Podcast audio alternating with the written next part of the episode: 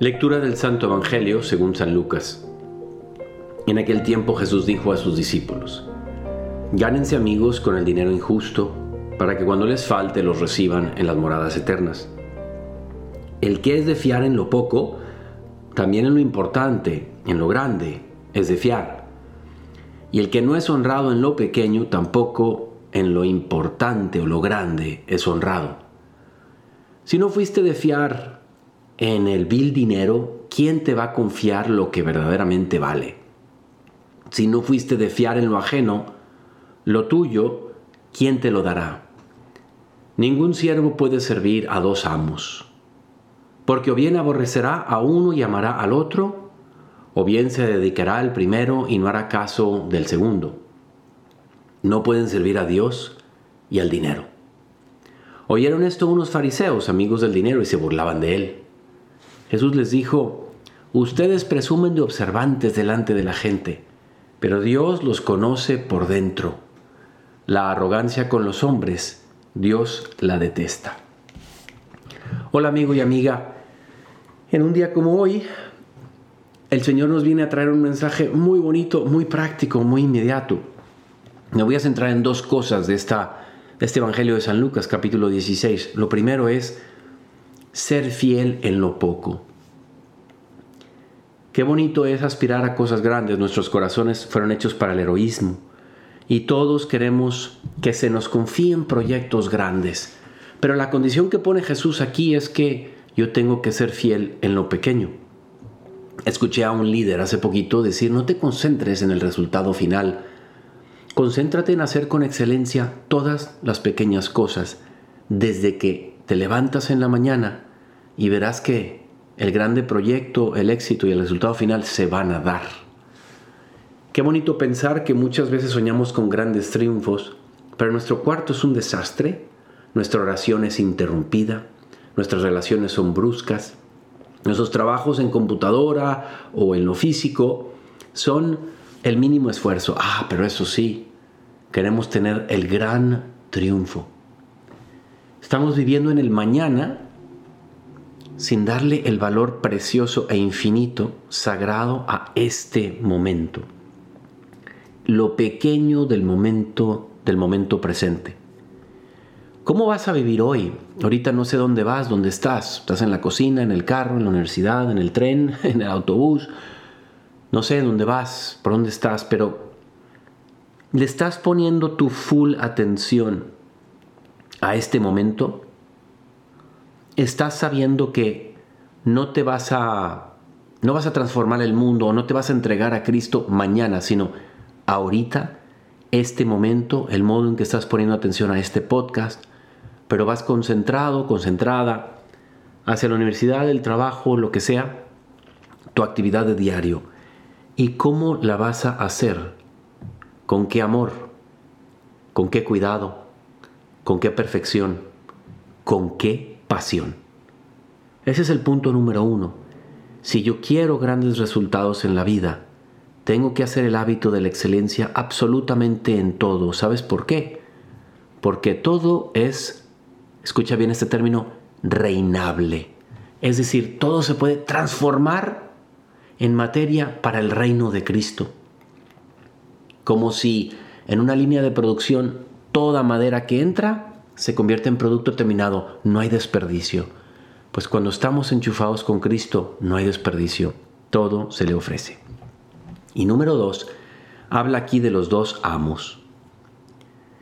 Es muy claro hoy en día cómo tantos jóvenes están buscando su identidad, quieren encontrarse, encontrar el propósito de sus vidas, por dónde me voy, qué elijo, esta carrera, aquella carrera, esta novia, este novio o aquel ir o venir, estar quieto o estarme moviendo por todos lados.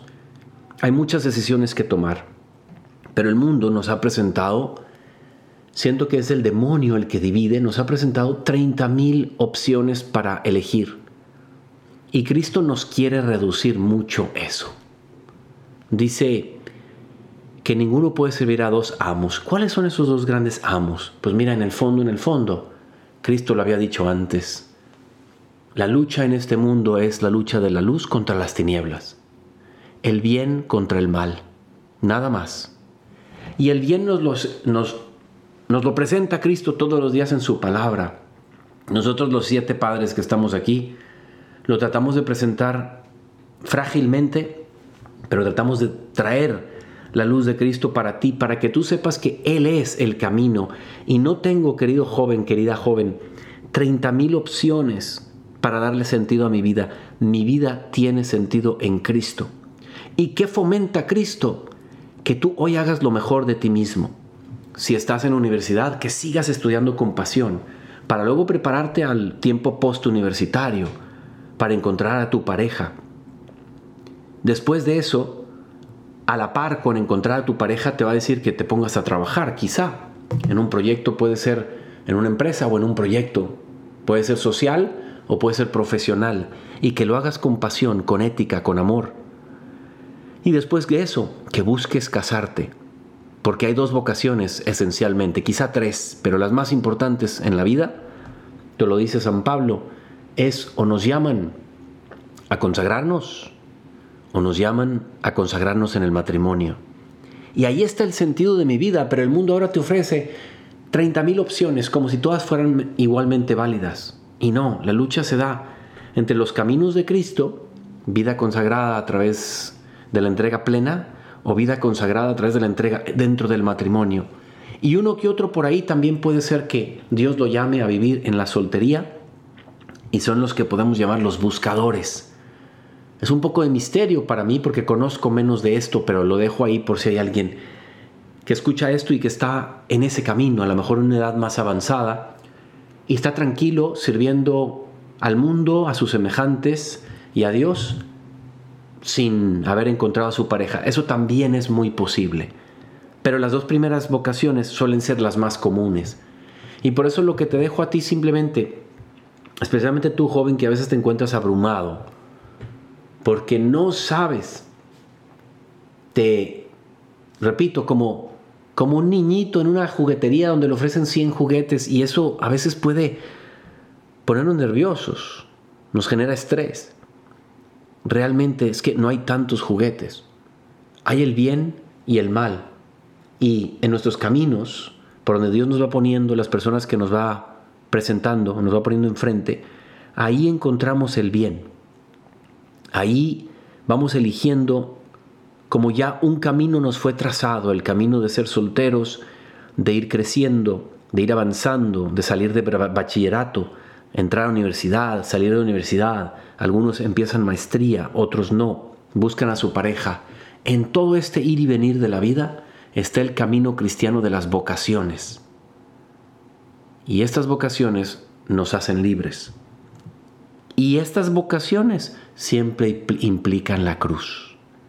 No hay camino consagrado, ni hay camino de matrimonio, ni hay camino de soltero sin la presencia iluminadora también de las dificultades y de la cruz.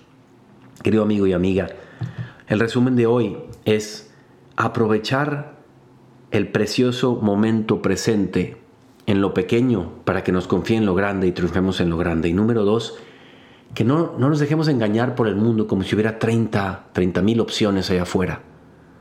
Las opciones son pocas, en el buen sentido de la palabra, en el sentido de las... Por supuesto que hay muchas opciones de carreras, muchas opciones de parejas que podemos encontrar, pero una vez que ya las hemos encontrado, ahí nos encontramos con Cristo, ahí está nuestra vocación. Compártele este podcast a alguien que le pueda servir. Yo soy el Padre Jorge Obregón y a mí me encuentras en Instagram en J. Obregón G y espero que esto hoy te dé un poco de luz. Que Dios te bendiga.